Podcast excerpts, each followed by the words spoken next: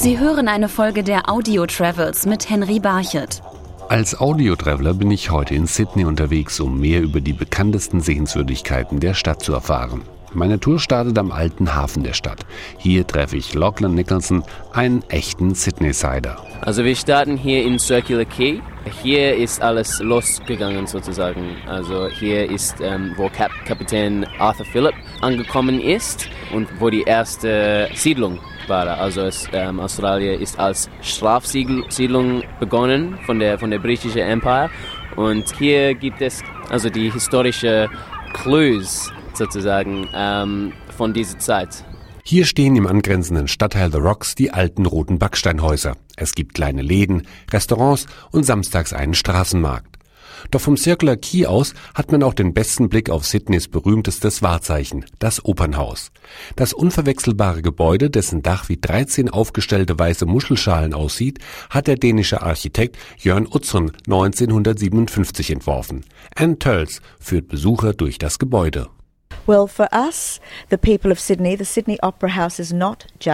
Für uns, die Einwohner von Sydney, ist das Sydney Opera House nicht nur eine architektonische Meisterleistung, sondern es spielt auch eine Rolle in unserem kulturellen Leben. Wir gehen hier nicht nur in die Oper oder ins Ballett, sondern es gibt hier auch Hip-Hop-Konzerte oder sogar Schwertschlucker. Das Sydney Opera House bietet für jeden etwas.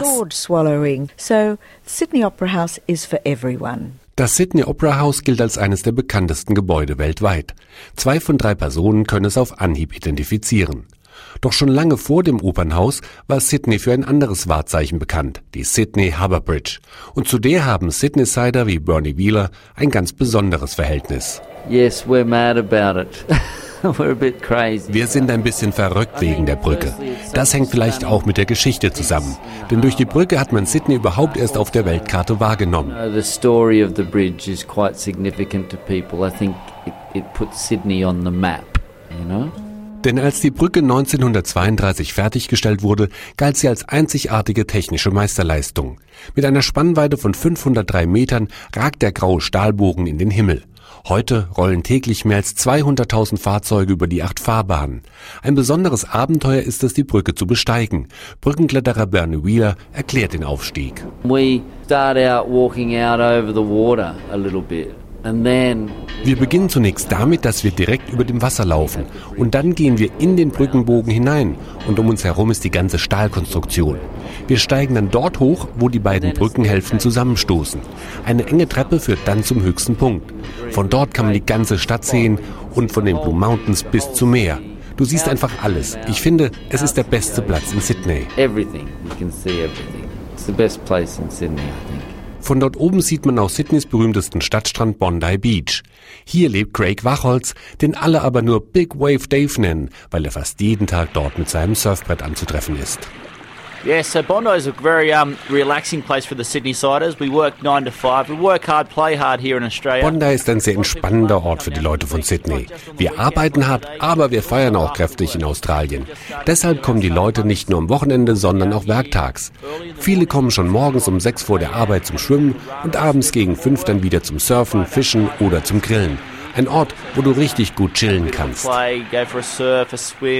Go fishing, um, great barbecues down here. Very relaxing, chilled out spot. Hier trifft man sich am Abend, um den Sonnenuntergang zu beobachten und um dann ins Nachtleben zu starten. Das macht zum Beispiel auch Lisa Weizenmiller. Tolle Leute, toller Strand, alles wundervoll. Ja, sehr relaxed hier. Meiste sind ein bisschen jünger, kommen trinken, essen, bevor sie äh, in, aus in der Stadt gehen und so. Und ja, halt Partyatmosphäre auch. Denn Sydney hat ein lebendiges Nightlife mit vielen asiatischen Restaurants und urigen Pubs. Und dort kann so einiges passieren, wie Lachlan Nicholson weiß. Also dieser Pub heißt der Slip-In und darin ist etwas ganz spezial passiert. Während der 2000 Sydney Olympics hat Prinz Frederick von Dänemark ein Mädel darin kennengelernt und er hat sie nicht erzählt, dass er Prinz war. Sie sind gut miteinander ausgekommen. One thing led to another, wie wir hier in Australien sagen. Und äh, jetzt ist Mary Princess Mary von, von Dänemark. Lange alleine bleibt man in Sydney jedenfalls nicht. Das bestätigt auch Frieda Franz, die hier schon lange lebt. Die Sydney Siders sind ja so nett, so freundlich, wenn man nur mit einer irgendwie wenn eine Stadtkarte in der Straße verloren steht, dann kommt einer sofort zur Hilfe. Also ich finde, man findet sofort Anschluss hier, auf jeden Fall. Und das kann auch ich bestätigen. Denn überall, wo ich in Sydney mit meinem Mikrofon auftauchte, haben mir die Sydney-Siders von ihrer Stadt erzählt. Sydney war damit die perfekte Destination für eine Audioreise. Sie hörten eine Folge der Audio Travels mit Henry Barchet.